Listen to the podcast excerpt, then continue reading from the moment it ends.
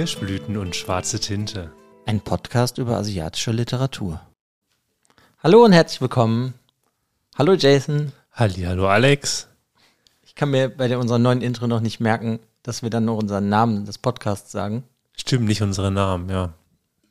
Jetzt wisst ihr, wer hier sitzt. Also, es hat sich nicht geändert, die Aufstellung. Wir sind immer noch zu zweit. Zu viert. zu viert, ja. Wir haben zwei Podcast-Hunde, die verteilt manchmal hier im Raum liegen und manchmal nicht. Aber die haben jetzt zum Glück gerade richtig schön getobt und sind jetzt müde und schlafen. Muss ja Zum mal Glück, sein. sonst würden sie auch Krach machen.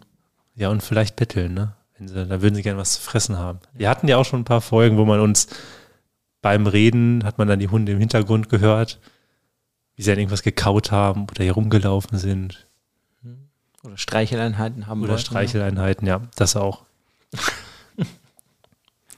Ja, so ist das. Ja, heute sind wir jetzt auch noch mal weg von Korea und Japan. Heute sind wir mal in Indien. Im indischen Kontinent. Es ist kein Kontinent, aber ein Land, ja. Aber ich finde, Indien ist immer so ein Land, wo ich mir immer vorstelle, es könnte auch ein Kontinent sein, weil das so divers ist und das ist so riesig, dieses Land. Mhm. Und hat auch sehr viele Menschen. Es hat sehr viele Menschen. Ja, genau, ist auch mal interessant. Also muss ich sagen, es ist jetzt, glaube ich, das erste Buch, was ich von einem Inder gelesen habe. Ja, bei mir auf jeden Fall. Also ich habe schon immer Interesse an Indien gehabt. Ich finde, also diese geschichtlichen Aspekte fand ich interessant, aber ich finde auch die Kultur total interessant. Ich liebe indisches Essen, aber Kann ja, ich auf jeden Fall zustimmen. Ich habe auch Interesse an indischem Essen. gut, wir essen beide gerne, aber ja, indisches Essen ist super toll. Ja, deswegen haben wir ja heute mal ein Buch von Salman Rushdie. Spricht man den so aus? Ja, genau. Er hatte mal, ich hatte mal ein Interview gelesen, wo er gesagt hatte, dass man seinen Namen auch nicht Rushdie ausspricht, sondern Rushdie, also wirklich mit dem U. Mit dem Vornamen denke ich mal, dass das Salman ist. Ja, und da haben wir eigentlich ja das Buch ausgewählt, womit er berühmt geworden ist. Mitternachtskinder oder halt im Englischen Midnight's Children. Ja, Der das hat ja auch mehrere Preise dafür bekommen, ne? Diesen Man Booker Prize. genau, es hatte den Man Booker Preis bekommen, 1981 dann, als das Buch auch erschienen ist. Und dann gab es 2008 nochmal so, ein, so eine neue Preisverleihung, wo es dann den Booker of the Booker gab. Oder Best of Booker. Best of Booker, genau. Und da hat er dann nochmal mit Midnight's Children gewonnen. Und die Übersetzung, die du gelesen hast, ich habe es im Original im Englischen gelesen, die ist von Karin Graf, ne? Ja, ich fand bei der Übersetzung zum Beispiel super interessant. In Deutschland ist das 1983 rausgekommen und das wurde auch damals von Karin Graf übersetzt. Und ich glaube, das ist immer noch die derzeitige und einzige Übersetzung, die von ihr, ähm, die es halt von ihr gibt. Ich weiß gar nicht, ob die jemals überarbeitet worden ist, aber sie hat sich auf jeden Fall super toll gelesen. Der hat auf jeden Fall meinen Nachnamen. Ja, stimmt. Ich hatte auch kurz überlegt, ob ihr verwandt seid, aber dann dachte ich, nee, wahrscheinlich nicht. Nee.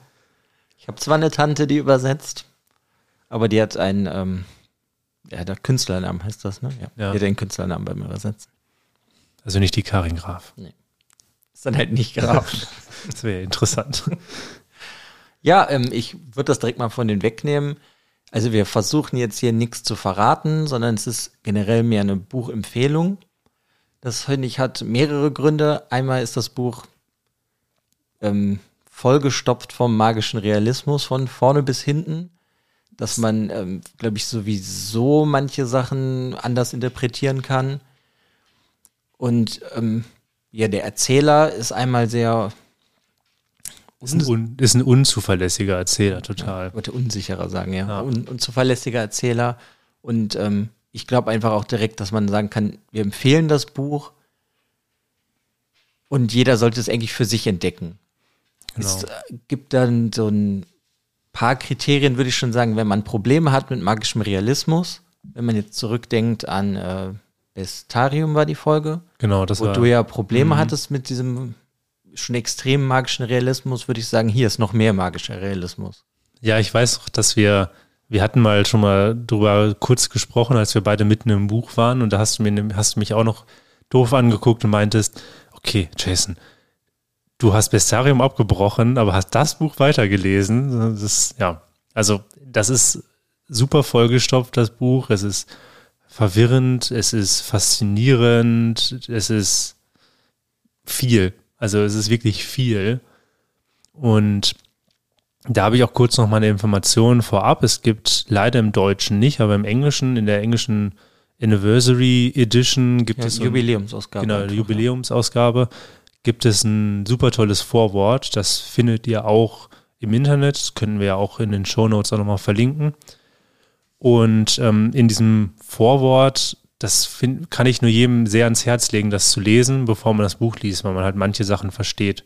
Weil der Rushdie hat, Rushdie, jetzt habe ich schon ja gesagt, ähm, der Rushdie schreibt da, weil er er, er versucht auch in dieser, in diesen, in dieser indischen Tradition des Geschichtenerzählens zu schreiben. Und die, diese grundlegendes Prinzip ist halt, dass man abweicht von der Haupthandlung, weil er sagt, bei der indischen Tradition, der Erzähltradition ist es so, umso mehr du erzählst und umso mehr Nebengeschichten du hast, umso fesselnder ist es. Also das ist so diese Tradition. Und darum hast du auch in diesem Buch, du hast einen roten Faden, aber dieser rote Faden ist teilweise kaum erkennbar, weil das so, also dieser, diese Nebengeschichten, die kommen ständig auf. Er sagt uns zum Beispiel, ja, also das wird jetzt passieren. Nee, Moment. Ich muss jetzt nochmal anders, ich muss jetzt nochmal aus einer andere Richtung greifen. Ich fange jetzt 15 Jahre vorher an. So. Und dann fängst, fängt er an, diesen, diese Geschichte zu erzählen und dann hast du schon wieder vergessen, was überhaupt der rote Faden war. Also, das heißt, auch wenn wir euch jetzt hier in diesem Buch vielleicht was erzählen, was vielleicht wichtig erscheint oder ihr euch gespoilert fühlt, das sind keine Spoiler. Also das, was wir auch schon am Anfang gesagt haben, man vergisst die Sachen auch. Man, man kann sich am Ende des Buches nicht an alles erinnern. Das ist aber auch das Ziel des Buches, denke ich. Ja, und auch finde ich direkt schon der Reiz, weil dadurch ist irgendwie gegeben, dass man es auf jeden Fall noch zwei, dreimal geführt lesen kann. Also ich würde es jetzt nicht direkt wieder lesen, aber ich könnte mir schon vorstellen, dass ich in einem Jahr oder so sage, ja, ich nehme es jetzt nochmal. Ja, ja. Weil ich dann vielleicht auch einfach ganz andere Sachen entdecke. Ja, das Als- ist zum Beispiel auch ein, Mal, ja. das ist zum Beispiel auch ein Buch. Also wir beide hatten jetzt nicht wirklich viel Ahnung von der Geschichte oder auch gerade der modernen Geschichte von Indien. Wir essen mehr oder weniger eigentlich nur gerne indisches Essen und wissen nicht so viel weiteres über Indien. Und das sind natürlich Vorteile, wenn du, also wenn ihr das, wenn ihr zum Beispiel viel über Indien wisst, dann kann dieses Buch vielleicht nochmal einen ganz anderen Reiz bringen, weil er arbeitet halt auch so aktuelle Themen oder Themen, die halt so nach der Unabhängigkeit Indiens aufgekommen sind, die arbeitet er ein, aber manchmal nur in Nebengeschichten. Und in der Recherche, die wir dann danach betrieben haben, nach dem Lesen des Buches, weil das ist halt wirklich so viel ist, man möchte sich am Ende des Buches, man möchte es nicht weglegen und aufhören und sagen, okay, es ist jetzt vorbei, ich greife das nächste, sondern man möchte sich mit dem Buch weiter beschäftigen. Und wenn man das tut, merkt man einfach, wie viel der Rushdie da reingearbeitet hat. Ja, klar, die Geschichte Indiens eingearbeitet, seine eigene Lebensgeschichte eingearbeitet. Ähm, auch Charaktere, die darin vorkommen, die basieren dann auf echten Menschen teilweise. Und Das ist nämlich auch sehr süß in dem Vorwort, weil da erzählt er auch, wenn er dann, glaube ich, nachdem das Buch veröffentlicht war und er so eine Lesereise gemacht hat in Indien, dass dann Leute im Publikum aufgestanden sind, die er halt kannte von früher, als er ein Kind war und zu denen ihm dann halt gesagt haben, ey, ich bin doch dieser Charakter aus dem Buch, weil die sich halt dann darin wiedererkannt haben. Das finde ich irgendwie, macht Ja, das, das sehr jeden Fall- sympathisch. total toll. Also, ja, also wir haben in diesem Buch wirklich sehr, sehr viel. Und es ist auf jeden Fall ein faszinierendes Buch, was, ja, es lohnt sich, es einmal zu lesen, es lohnt sich aber auch mehrmals zu lesen, weil man, glaube ich, immer wieder neue Sachen entdeckt. Mhm. Ja, dann würde ich irgendwie mal sagen, wir können ja einmal kurz sagen, worum es halt überhaupt geht. Wir versuchen es. Ja, Ja. also, also das ist, finde ich, noch relativ einfach. Es ist halt die Geschichte von Salim Sinai, wenn man den so ausspricht. Ich hoffe es. Ich denke schon. Und er ist halt auch der Erzähler, aber es geht um seine Lebensgeschichte. Denn er ist ähm, exakt um Mitternacht am 15. August 1947 geboren. Und das ist zeitgleich mit der Unabhängigkeitserklärung Indiens von Großbritannien. Ne? Genau. So, das war schon mal richtig. Und was aber ich direkt sehr schön finde, wir starten nicht mit seiner Geburt, sondern wir starten mit seinem äh, Urgroßvater. Ja, also. Und er erzählt uns das, obwohl er halt nicht dabei war, weil er war ja noch Ja. nicht geboren. Also wir haben halt diesen, wir haben halt diesen Ich-Erzähler, den ähm, Salim, Und der Salim erzählt halt, so funktioniert diese ganze Erzählung der Geschichte. Er erzählt seiner geliebten Padma, erzählt er seine Lebensgeschichte. Und seine Lebensgeschichte fängt halt nicht an mit seiner Geburt, sondern halt mit den Wurzeln, die ihn auch ausgemacht haben. Mhm. Aber da muss ich dich ganz kurz korrigieren. Mhm. Er schreibt seine Lebensgeschichte auf, aber weil seine, weil Padma nicht lesen kann, Ja. erzählt er ihr die Geschichte Ja. dann oder liest es ihr halt vor. Genau, er liest es ihr dann vor. Er ist genau, er ist ungefähr so 30 Jahre alt, als er das also als er das aufgeschrieben hat und dann der Padma erzählt. Das heißt, ähm, ja, wir haben an sich eigentlich einen allwissenden Erzähler, der aber gleichzeitig ein unzuverlässiger Erzähler ist und das macht dann teilweise wirklich, nicht nur teilweise, das macht das macht auch einen Reiz des Buches auf jeden Fall aus. Ja, was kann man noch Besonderes über ihn erzählen? Da er halt an Mitternacht geboren ist, gehört er halt zu den Mitternachtskindern und die haben, ja, wie soll man das zusammenfassen, wie so Superheldenkräfte teilweise. Ja, also sie haben, ja, ja, sie haben auf jeden Fall irgendwelche magischen Fähigkeiten. Also Zum Beispiel, er ist halt ein Telepath. Genau. Dann gibt's noch, dann gibt's noch das Pendant zu ihm, das ist ja der Shiva. Ähm, der hat sehr muskulöse Knie, mit dem er Menschen verprügeln kann.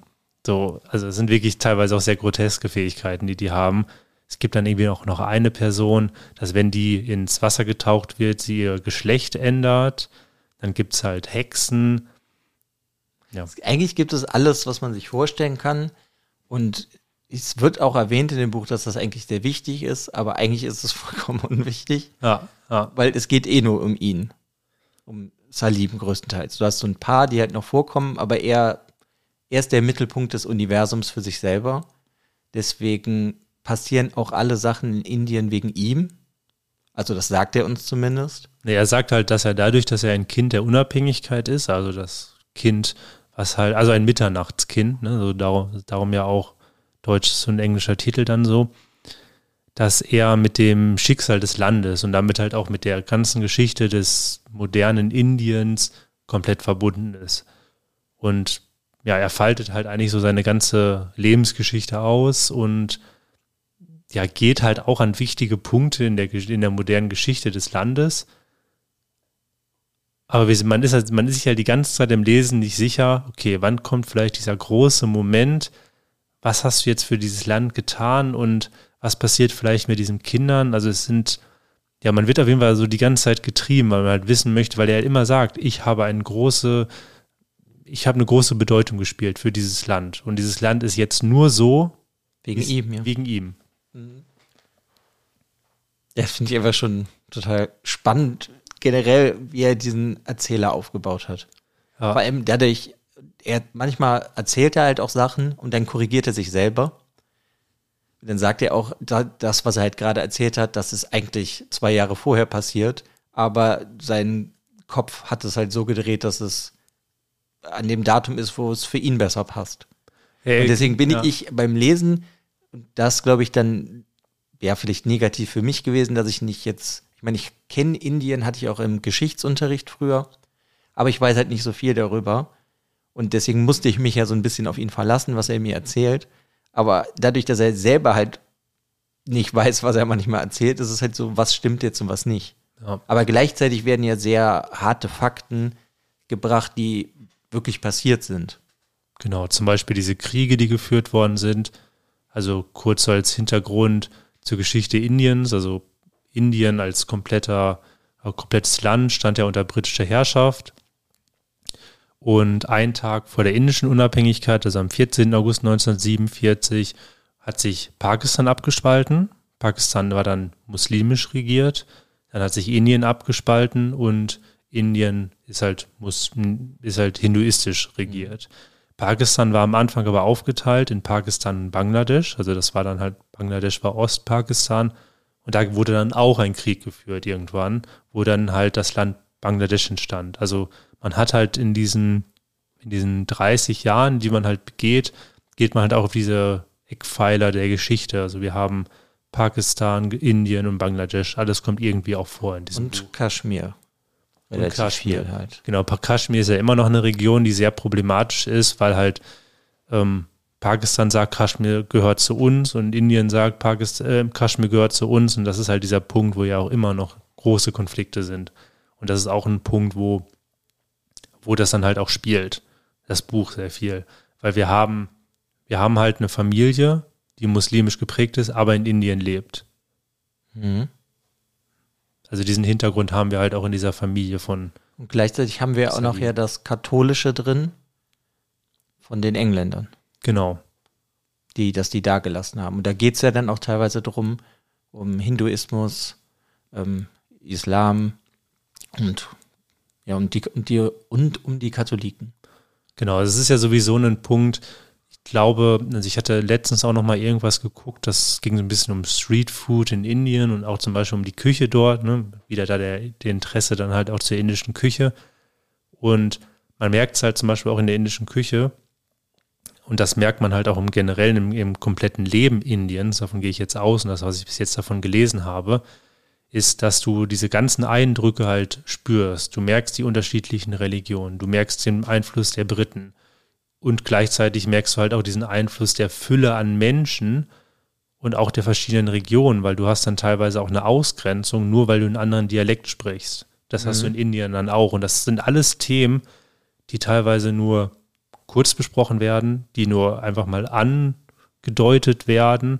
Das heißt, man kann auch da wieder sehr viel aus diesem Buch ziehen, je nachdem, wie viel man weiß und man vielleicht auch beim Lesen dann nochmal herausfinden möchte und nachschlägt. Hm. Ja, also ich finde das schon echt heftig, was der alles in das Buch gequetscht hat. Obwohl es sich nicht gequetscht anfühlt, er hat es sehr gut konstruiert. Ja, also es fühlt sich nicht gequetscht an, aber es ist das sollte man vielleicht auch sagen, es ist schon Arbeit, dieses Buch. Also A, man muss sich darauf einlassen, B, man muss sich darauf gefasst machen, sehr häufig verwirrt zu werden. Und wenn mal wieder so eine Nebengeschichte anfängt, da hatte ich, das ist so am Anfang gewesen, weil ich das Vorwort zum Beispiel erst gelesen hatte, als ich auf Seite 150 war. Und ich hatte mich die ganze Zeit gefragt, was will dieser Mann denn mit seinen ganzen Nebengeschichten? Und nichts hat für irgendwas irgendwie eine Bedeutung gehabt. Und als ich dann verstanden habe, okay, das ist einfach diese Erzählweise schafft auch gleichzeitig diese, dieses Chaos und ich finde, diese Erzählweise schafft auch einfach dieses Gefühl von, in Indien ist es, glaube ich, nirgendwo ruhig. Du hast super viele verschiedene Gerüche, überall sind Menschen, überall ist Chaos. Und das merkst du halt auch beim Lesen, durch dieses mhm. Aufbringen dieser Nebengeschichten. Und man muss sich halt darauf einlassen. Das ja, wobei ich halt da jetzt noch mal sagen würde, finde ich, dass der magische Realismus da drin manchmal halt aber ich denke mal, das ist extra, es soll dich extra noch mal mehr verwirren, dass du, dass halt irgendwie ja Sachen passieren, die eigentlich eh nicht so passieren, sondern irgendwie habe ich oft das Gefühl gehabt, es passiert eher so in dem in seinem Kopf von dem Erzähler, aber ob das dann wirklich so passiert ist, mhm. ist dann so dahingestellt. Und ja, ich, sonst finde ich, können wir auf jeden Fall mal irgendwie auf die generell, wie er das schreibt, eingehen, weil ich finde, das ist schon auch irgendwie ja, der geht schon in Extreme.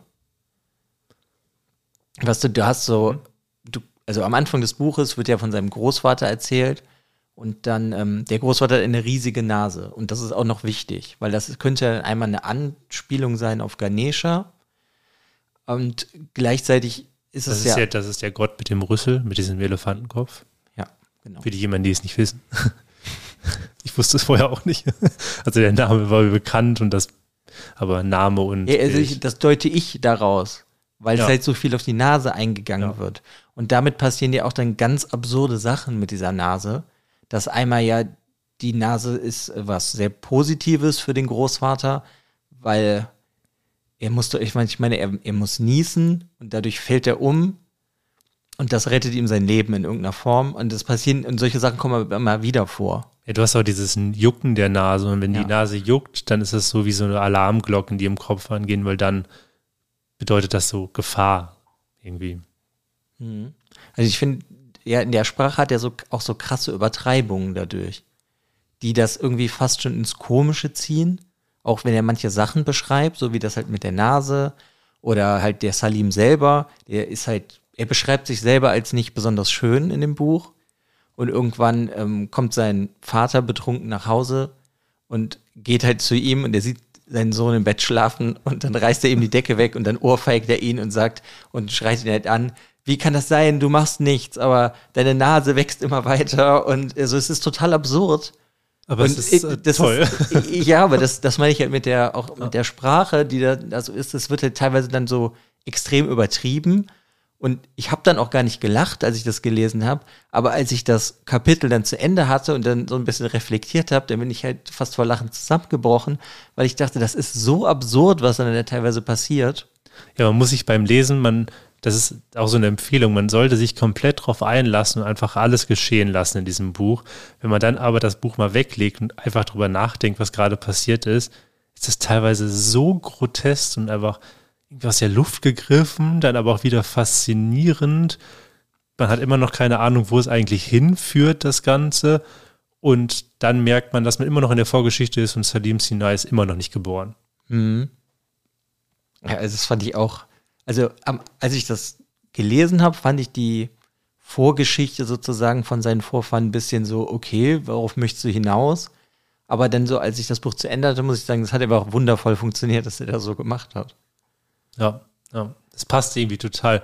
Wobei, ich gehe nicht weit näher drauf ein, aber da gibt es dann ja auch wieder so ein paar Tricks, wo man sich dann manchmal dann gewundert hatte, okay, du hast jetzt diese Familie beleuchtet, warum hast du das jetzt getan? Also es sind auf jeden Fall so ein paar, es gibt so ein paar Turning Points in der, in der Geschichte, wo man dann manchmal nochmal das Vergangene nochmal hinterfragt oder sich wundert, warum er das überhaupt getan hatte. Aber das solltet ihr einfach selber erfahren. Und das ist ja, auch das ist wieder total faszinierend. Und da wollte ich gerade auch noch mal auf eine Sache eingehen, als du gesagt hattest, er ist ja dieser unzuverlässige Erzähler, er gibt uns Informationen. Und es gibt zum Beispiel einmal eine, also eine Stelle in dem Buch, wo er sagt, ja, und dann ist der Charakter, der ist dann gestorben. Dann, dann erzählt er ein bisschen weiter und dann zweite Seiten später sagt er, ja, also eigentlich, ich weiß gar nicht, ob er gestorben ist. Für mich ist das so logisch, aber es kann auch sein, dass er das, also es kann auch sein, dass er gar nicht tot ist. Aber für mich ist das ist er tot. Für mich ist das logisch.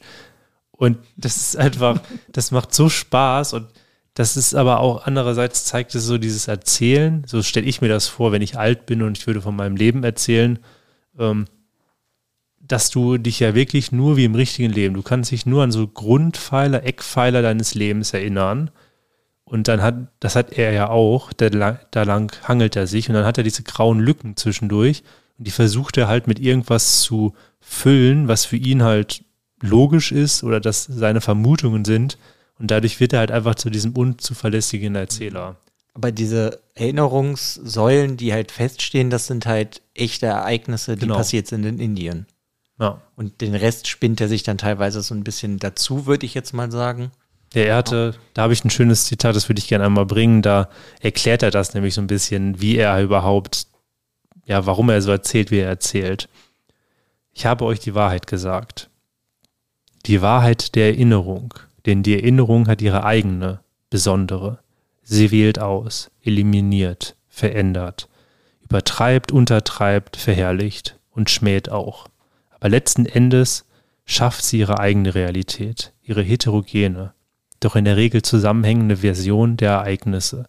Und kein menschliches Wesen bei gesundem Verstand traut jeder Version eines anderen mehr als seiner eigenen. Ich fand das einfach so toll, dieses Zitat. Weil das einfach, das kommt dann irgendwie relativ spät, aber es bringt das einfach so aus dem Punkt, wo man sich die ganze Zeit gewundert hat und es passt einfach, weil ich glaube, jeder von uns würde seine Lebensgeschichte ungefähr ähnlich erzählen, weil wir können uns nicht an alles erinnern und auch an, ja, er war ja nicht, er erzählt ja seine Geschichte, er erzählt ja nicht die Geschichte des Landes, die er gelesen hat. Das heißt, über manche Sachen, politische Geschehnisse oder irgendwas, was im Hintergrund passiert hatte, wo er nicht anwesend ist, das kann er nicht wissen. Das sind nur Vermutungen und das tut er auch so. Ja, und gleichzeitig sagt er uns doch aber, dass alle Sachen wegen ihm so passiert sind. Ja. Das sagt er eigentlich immer wieder. Aber ja. Und du fragst dich halt die ganze Zeit, ja, aber Wäre das nicht auch so passiert? Okay, dann kommt das vielleicht noch. Okay.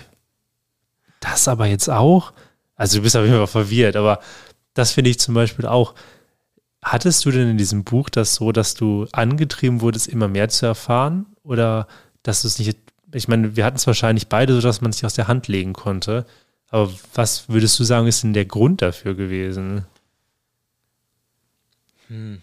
Also einerseits muss ich jetzt direkt mal sagen, es gab Kapitel, die fand ich etwas anstrengend und brauchte eine Pause. Aber im Generellen war halt irgendwie fast schon so eine, für mich eine Gier da zu wissen, was erzählt ihr mir jetzt? Was passiert denn da jetzt überhaupt? Und ich habe mich eigentlich auch, also das frage ich mich immer noch, und das werden wir auch hier nicht beantworten, was überhaupt der Sinn war davon, dass er uns seine Lebensgeschichte erzählt hat. Ja. Weil ich mich die ganze Zeit gefragt habe, worauf möchtest du eigentlich hinaus? Und das, ja, das hat einen dann auch so angetrieben. Das hat mich so richtig gierig gemacht, weil was willst du mir denn jetzt sagen? Soll irgendwas Bestimmtes am Ende halt kommen? Und das hat mich sehr angetrieben. Ja, das ist, das ist ja die ganze Zeit auch so gewesen. Aber mir ging es nämlich auch ähnlich. Ich habe mich die ganze Zeit gefragt, wo geht, denn, geht es denn überhaupt hin? Und wenn du dann in deinem Kopf hast, dann macht man sich ja manchmal auch dann seine Gedanken, gerade wenn man das Buch vielleicht weggelegt hatte und sich denkt so, ja, okay, gut, jetzt ist dieses Thema aufgekommen, der geht bestimmt in diese Richtung. Mhm. Dann schlägt halt einfach die Tür zu und du gehst in eine andere Tür, wo du dann einfach wieder gar keine Ahnung hast, ein bisschen im Raum, wo du vorher noch gar nicht warst. Und das tut ja die ganze Zeit, dass du, du weißt gar nicht genau, wo es überhaupt hingeht. Aber eigentlich ist das auch gar nicht so wichtig für das Buch. Denkt man. ja, gut, ich meine, das ist ja aber auch alles, was wir sagen, es ist ja auch sehr viel spekuliert jetzt. Es ist ja, ist, ich finde, bei dem Buch steht halt auch gefühlt nichts fest, bis auf die historischen Ereignisse. Aber ich glaube, das macht auch diesen Reiz des Buches aus. Das mhm. finde ich, das finde ich so toll, weil ähm, wir haben das ja ungefähr parallel gelesen, hat es auch eine andere Person dann auch noch gelesen. Das heißt, wir haben auch zu dritt da mal drüber geredet und mal kurz, und es ist so, jeder hat wieder was anderes behalten von anderen Szenen. Jeder hat sich seine anderen Gedanken gemacht. Und ich glaube, du könntest mit 100, 100 Menschen über dieses Buch reden und jeder wird sich an Sachen, andere Sachen erinnern. Jeder hat wahrscheinlich eine bisschen andere Interpretation von anderen Punkten. Und das macht dieses Buch aus. Einfach, dass wir so viel haben in dem Buch, kannst du gar nicht alles behalten. Deshalb, jeder hat am Ende, glaube ich, andere Grundpfeiler gesetzt neben der Geschichte. Mhm. Aber du würdest jetzt nicht sagen, dass du das zu vollgestopft findest, das Buch? Nee. Also wenn, Nee, nee. Also du, ich, ich, ich tue mich jetzt gerade schwer, das so richtig einzuschätzen, weil an sich ist es sehr, sehr vollgestopft und es kommt einem am Anfang sehr, sehr viel vor. Und als ich das Buch weggelegt hatte und war, war fertig mit dem Buch, habe ich, glaube ich, knapp eine Woche gar nichts gelesen, weil ich mich so ein bisschen, A, wollte ich das Buch wirken lassen und es wurde immer besser, umso länger ich es wirken gelassen habe. Und ich brauchte erstmal so ein bisschen Erholung, weil das Buch schon Arbeit ist. Mhm. Aber ich finde, es funktioniert trotzdem total gut. Und ich finde nicht, dass es zu vollgepackt ist, weil es ist eigentlich genau ja, ich glaube, das Buch wäre nicht so toll, wie es ist, wenn es nicht so vollgepackt wäre. Okay. Also ich muss sagen, ich finde, es ist zu vollgepackt, aber das ist halt die Absicht. Ja. Also so interpretiere ich das, aber deswegen funktioniert das Buch auch so, wie es halt funktioniert. Du musst weil dich, es ja. so vollgestopft ist. Und du und musst dich halt drauf, äh, du musst dich, sorry, aber du musst dich halt komplett drauf einlassen, finde ich. Und wenn du ja, das, total. Genau, wenn du also das wenn tust, du dich nicht drauf einlässt, auch auf diesen, äh, ja, diese Metaphern, die dann Wirklichkeit werden und alles, was er halt benutzt, diese ganzen Mittel, die er benutzt. Ich finde, ja. weißt du, selbst da ist das vollgestopft. Nicht nur von dem, was passiert, ist es sehr voll, sondern auch, was er für verschiedene Schreibmethoden und Wortwahl, also alles ist ein finde ich, von mehreren Richtungen sehr vollgestopft. Aber das, deswegen funktioniert das so gut. Es erinnert mich halt auch sehr an einen Bollywood-Film. Mhm. Ja. Obwohl es überhaupt nicht wie ein Bollywood-Film ist, wenn du, weißt du, was ich damit meine? Es ja. ist so, teilweise, also für mich ist das so, wenn ich so einen Bollywood-Film, also ich kenne jetzt auch nicht so viele, mal einen sehe, dann wirkt das auch manches einfach so total absurd, was da passiert, aber alles hat ja irgendwie einen Sinn so ist das bei diesem Buch auch. Du hast so, du hast das Absurde, dann hast du das Klischee und dann hast du wieder Sachen, die so völlig aus der Luft gegriffen sind. Das finde ich auch, das, das fühlt sich auch so an. Ich weiß, dass wir auch irgendwann mal, glaube ich, auch noch mal einen anderen indischen Film geguckt hatten. Da war das dann auch so, dass es so total verwirrend war. Also ich, es scheint halt auch wirklich so ein indisches Ding zu sein. Deshalb fände ich super interessant, wenn man jetzt auch noch mal mehr Indisches liest, zu gucken, schreibt nur der Rushdie so oder schreiben auch andere indischen Autorinnen so? Gut, das ist natürlich, da musst du, denke ich mal, in zehn verschiedene Autoren lesen, ja, um das beantworten zu können. Ja. Weil jeder wird ja auch irgendwie so seine eigene Art haben zu schreiben. Aber, ja. aber ich hätte noch eine, einen anderen Punkt, weil du es eben schon angesprochen hast, und das ist, wie das Buch geschrieben ist. Und da fände ich jetzt interessant, ähm, weil wir haben ja unterschiedliche Versionen gelesen. Du hast das im englischen Original gelesen, ich habe es im Deutschen gelesen. Und bei mir war das manchmal so, dass er mich auch, so wie er die Sätze geschrieben hatte, schon da teilweise verwirrt hat, weil er manchmal Aufzählungen macht ohne Punkt und Komma. Also ohne Punkt sowieso, aber dass du halt keine Aufzählung hast, dass du merkst, dass das eine Aufzählung ist und einfach die Wörter so hintereinander eingereiht. War das im Englischen auch so? Mhm. Ja, ne? Ja, gut, ich muss auch sagen, also das ist nicht das einfachste Buch, das im Englischen zu lesen, also war es nicht für mich. Aber ich finde, es hat halt gut funktioniert. Fordert das denn auch einen großen Wortschatz? Ja, stellenweise auf jeden Fall. Ja, weil im Deutschen, ich meine, ich kenne es ja jetzt ja nur im Deutschen, er arbeitet ja mit super vielen Metaphern, mit super vielen Bildern. Ähm, und da ja, aber da ist halt das, ich meine, er kommt ja aus Indien, der, der Herr Rushdie. Mhm. Und er schreibt aber auf Englisch. Es ist ja auch nicht in dem, also der hat es ja wahrscheinlich gelernt als Kind schon, aber weißt du, was ich meine? Das ist ja auch nicht dann seine erste Sprache, die er gelernt hat. Mhm. Dadurch funktioniert das, finde ich halt schon. Es ist, ähm, glaube ich, es könnte noch viel komplizierter formuliert sein. Aber natürlich gehen bestimmt mir ein paar Sachen ähm, verloren, die du vielleicht im Deutschen besser verstanden hast. Ja, wobei in dem Buch einem ja sowieso viel verloren geht, weil man sich ja manchmal ja, schon auf 50 du, Seiten nicht erinnern konnte. Selbst das finde ich ist aber jetzt nicht so schlimm, auch wenn ich nicht alles klar verstanden habe, wie bei Bestarium war das auch so, weil ich finde, das gibt eigentlich wirklich nur dieses Potenzial, das Buch nochmal zu lesen und vielleicht was anderes zu entdecken. Und es hat auch irgendwie ähm, andere Vorzüge, als wenn ich jetzt zum Beispiel ein Haruki Murakami Buch nochmal lese. Weil da weiß ich ja, auf was ich mich einlasse und kann mich an das meiste erinnern, aber ich kann mir hier halt wirklich super vorstellen, dass ich in einem Jahr nur noch so wirklich auch so ein paar Eckpfeiler weiß und den Rest kann ich nur entdecken. Ja, das ist wirklich, das glaube ich nämlich auch. Das ist ein Buch, was super hohen Reread-Potenzial hat, dass man es aber wirklich nochmal liest, weil du, du bildest ja beim Lesen deinen eigenen roten Faden so ein bisschen, weil du ja versuchst ja auch so ein bisschen die Nebengeschichten zu verknüpfen. Mhm, und glaub, scheiterst dann stellenweise. Genau, du scheiterst wieder, dann hast du vielleicht manchmal das geschichtliche Wissen, was man jetzt sich vielleicht erst durch das Buch oder dann halt durch weitere Recherche angeeignet hatte. Das heißt, du verknüpfst vielleicht wieder andere Dinge, du hast wieder andere Interpretationen. Also ich könnte mir wirklich vorstellen, dass wenn man das nochmal liest und nochmal ein Gespräch darüber führt mit Interpretation, dass sie genau, dass das nicht unbedingt die gleiche Interpretation ist wie nach dem ersten Mal lesen. Hm. Ich habe mir ja auf jeden Fall vorgenommen, mir ein Geschichtsbuch über die, also zu holen über die Geschichte Indiens und das auf jeden Fall würde ich erst gern nochmal lesen, bevor ich das lese. Weil ich glaube, dann würde ich auch nochmal andere Sachen vielleicht verstehen. Ja. Man, man, kennt natürlich ja so ein paar Sachen wie Gandhi, kommt mehrmals vor. ja. Mahatma und Indira, Indira, ne? Ja, Indira Gandhi, genau. Nicht mhm. verwandt. Ja, ja, aber ja. so war es einfach so, was da dann genau passiert ist. Ich glaube, dass wenn man dann nochmal in das Buch geht mit ein bisschen mehr Background-Informationen, also Hintergrundinformationen, dass man einfach ja nochmal wirklich was ganz anderes aus dem Buch mitnehmen kann. Ja, ich weiß auch, jede Rezension oder wenn ich irgendwie nochmal ein bisschen was über das Buch gehört oder gelesen habe, dann kam immer mehr Informationen, die ich gar nicht wissen konnte oder Verbindungen, die ich selber nicht gezogen hatte.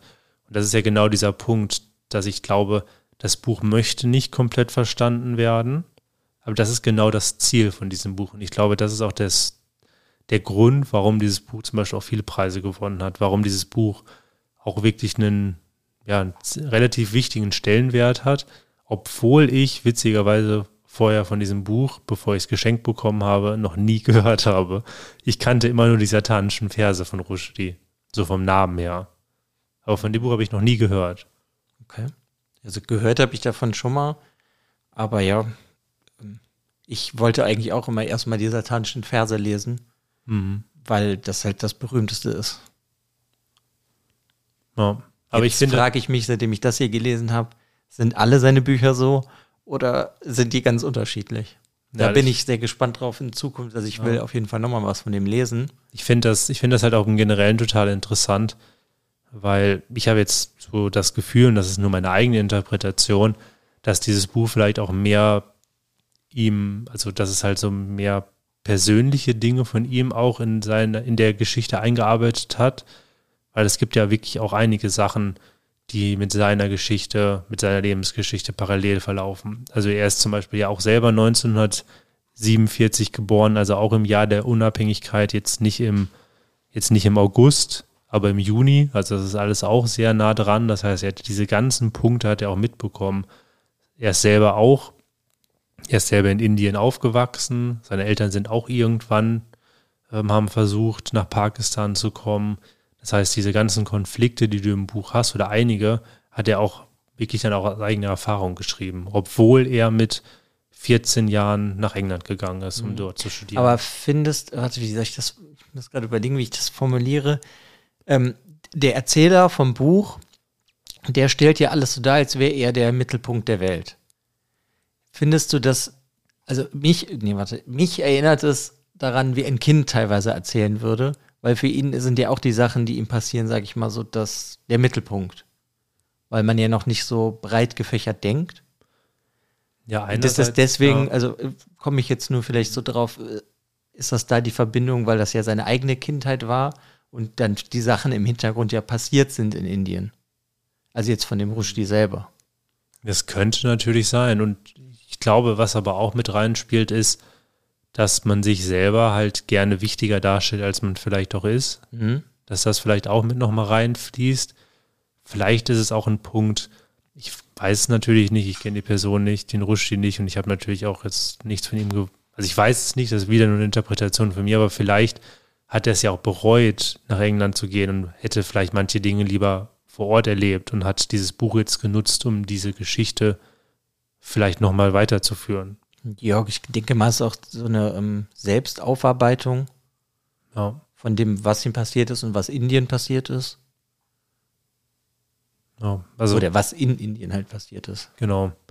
Also das sowieso. Ich meine, das ist ja, du hast ja bei den satanischen Versen, ist das ja auch schon so gewesen, dass dann von dem iranischen Präsident mittels der Fatwa wurde ja das Todesurteil für ihn ausgesprochen. Das heißt, wenn er jemals nach in den Iran reisen würde, würde er dort halt ja, hingerichtet werden.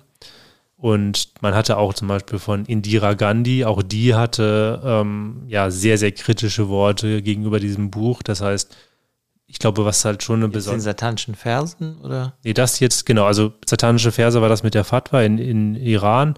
Und jetzt bei den Midnight's Children hattest du Indira Gandhi, die ja in dem Buch auch nicht immer ganz perfekt wegkommt, weil da ist ja auch einiges schlecht gelaufen.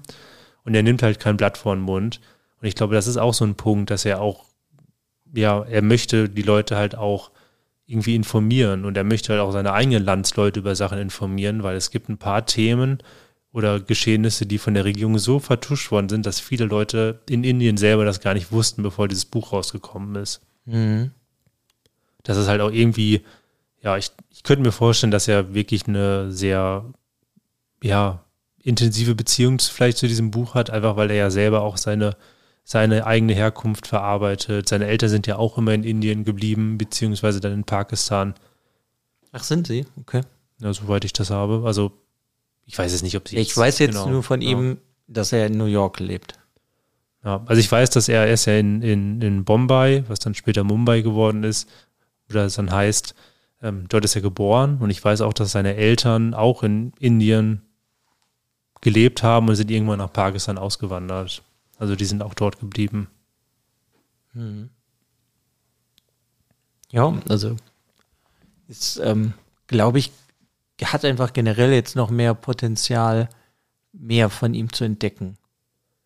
Weil wenn ich überlege, dass das halt erst das, das ist, glaube ich, sein zweites Buch, was er geschrieben hat, und dass er damit halt berühmt geworden ist, frage ich mich jetzt schon wirklich, was er denn dann alles noch geschrieben hat und womit er sich dann auseinandersetzt. Also ich hatte es nur mal so ein bisschen überflogen. Er setzt sich auf jeden Fall öfters nochmal mit Indien auseinander. Es kommt, glaube ich, ein paar Bücher nochmal vor, ne? Ja. Also ich, ich glaube, glaub, äh, häufig, es kommt, glaube ich, oft sehr oft ein indischer Charakter dann auch einfach wieder vor.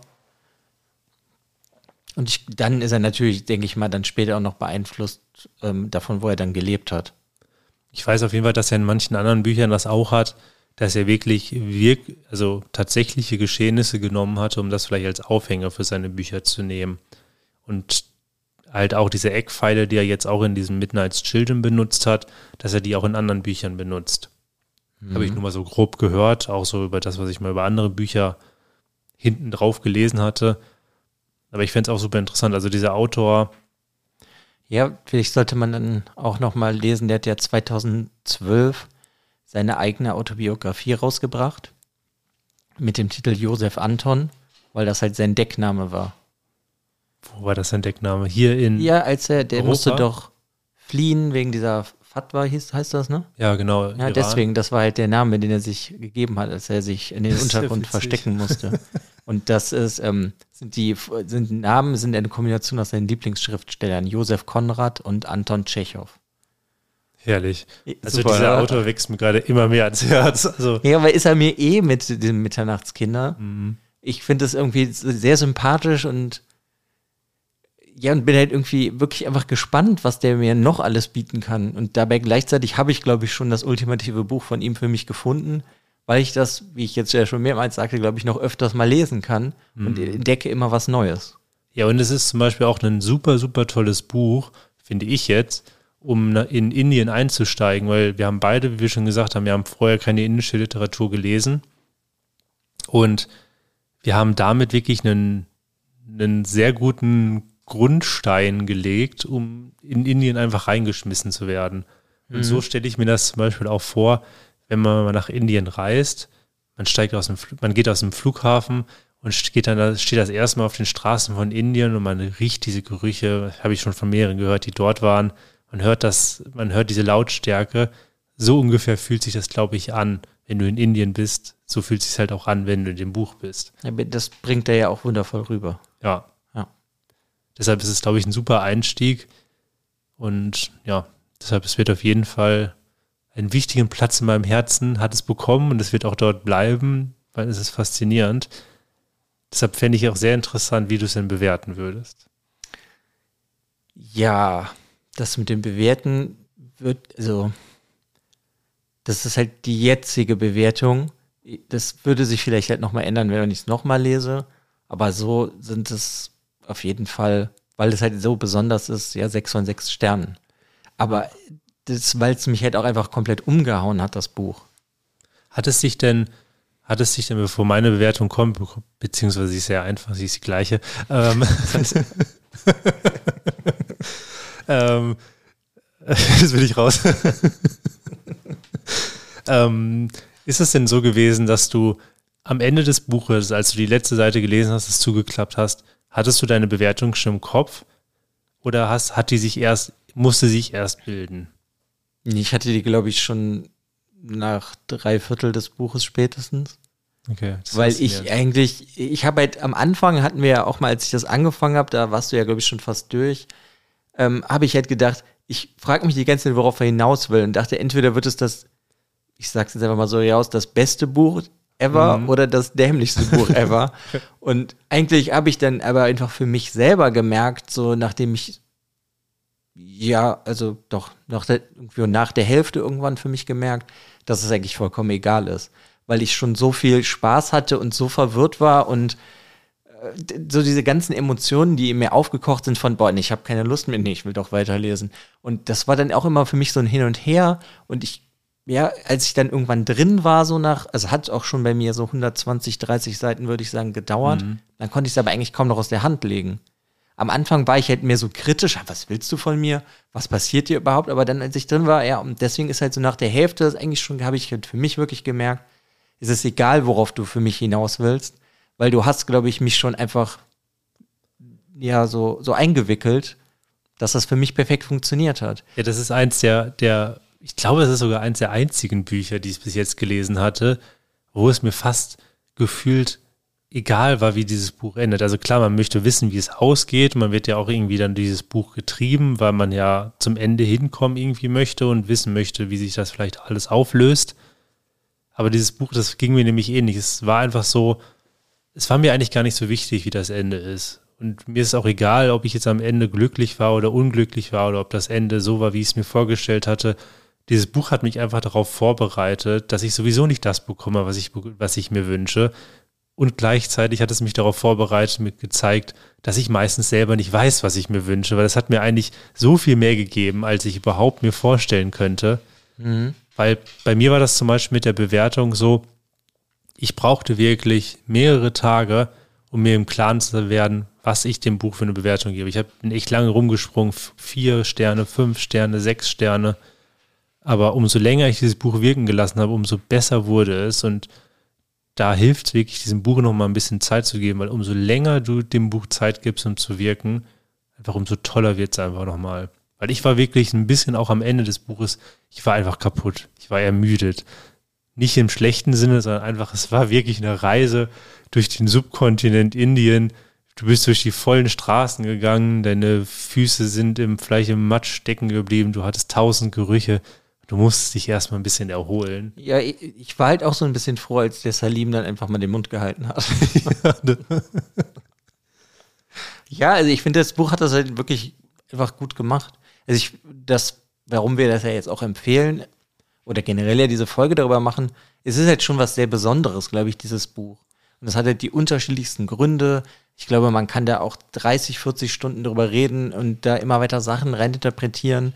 Aber das ist halt da bei dem Buch das Schöne, egal bei welchem Wissensstand du da rangehst über Indien oder die verschiedenen Religionen und äh, die Götter wie Ganesha, Shiva, ist es irgendwie egal, weil wenn du vielleicht dann später mehr gelernt hast, kannst du es halt nochmal besuchen gehen, dieses Buch. Und dann nimmst du halt wirklich was anderes mit.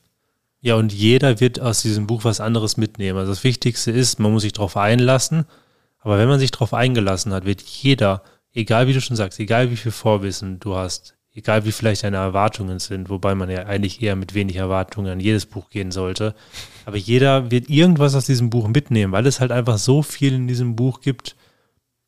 Mhm. Und es lohnt sich, diesem Buch auch Zeit zu geben. Das ist kein Buch, was du dir hinlegst und du liest es an einem Abend durch. Das ist es nicht. Und ich glaube auch nicht, dass das funktioniert. Weil das hilft, diesem Buch einfach zwischendurch mal es wegzulegen, vielleicht abends dann zehn Minuten, bevor du schläfst, nochmal drüber nachzudenken, bevor du dann sagst, ja, Buch zuklappen, Licht aus, ich schlafe direkt, sondern einfach nochmal drüber nachdenken über manche Szenen, weil du genau das hast, was du eben schon gesagt hast du hast die Sachen gelesen, dann hast du mal drüber nachgedacht, was du überhaupt gelesen hast, du musst einfach laut darüber lachen. Aber das geht mir immer noch so. Ja. Das ist ja jetzt knapp zwei Wochen her, seitdem mhm. ich das gelesen habe. Und ich habe immer mal wieder irgendwelche Situationen aus dem Buch, die mir dann in den Kopf kommen. Manche finde ich halt absurd lustig, manche absurd verstörend. Ich, auf jeden Fall, wenn ich auf der Straße irgendjemanden sehe mit großen Nasen, muss ich immer an Salim denken. Das ist bei mir schon fest. Ach ja. Ja, abschließend kann ich dazu eigentlich auch nur sagen, dass der Lehrer von Salim ihm mir irgendwann gesagt hat, seht euch sein Gesicht an. Es sieht aus wie Indie. Ja, herrlich. Jetzt erinnere ich mich auch wieder an die Szene. ja, also eine ganz, ganz große, dicke Buchempfehlung von uns. Ja. Und ja, wenn ihr das Buch selber schon gelesen habt oder es vielleicht gerade am Lesen wart oder am Lesen seid, dann ja, schickt uns doch mal eine Nachricht, erzählt uns, wie ihr das Buch gefunden habt. Also könnt ihr entweder über unseren Instagram-Account machen, entweder gerne unter den Post oder dort uns als Nachricht oder auch halt an unsere E-Mail-Adresse, die haben wir in unseren Show Notes ja auch nochmal drin. Genau, das Buch ist ja auch verlinkt. Genau, also ja, macht euch eure eigenen Eindrücke von dem Buch und wenn ihr es gelesen habt, dann teilt uns die doch mal mit, weil wir finden es extrem interessant, wie ihr das gefunden habt. Genau, und wenn ihr irgendwelche indischen Autoren kennt, die ihr uns empfehlen könnt, bitte die Empfehlung aussprechen, weil ja, wir sind auch ganz neu, also schon mal als kleinen Spoiler, wir lesen gerade beide halt auch hier noch eine Autorin aus Indien. Das heißt, wir werden am Ball bleiben. Blab, am, am Ball bleiben? Ja, man merkt die, die Minuten, die wir jetzt geredet haben. Ähm, genau, also wir Farben, die okay, jetzt reicht. Wir werden am Ball bleiben Wir werden am und sind Ball auf jeden bleiben. Fall interessiert daran, noch mehr Autoren und Autorinnen aus Indien kennenzulernen. So, genau das wollte ich sagen. Ich danke dir. Genau. Und dann würde ich sagen, vielen lieben Dank, wenn ihr bis jetzt zugehört habt. Und dann hören wir uns bald wieder. Bald wieder, genau. Bis dahin. Tschüss. tschüss.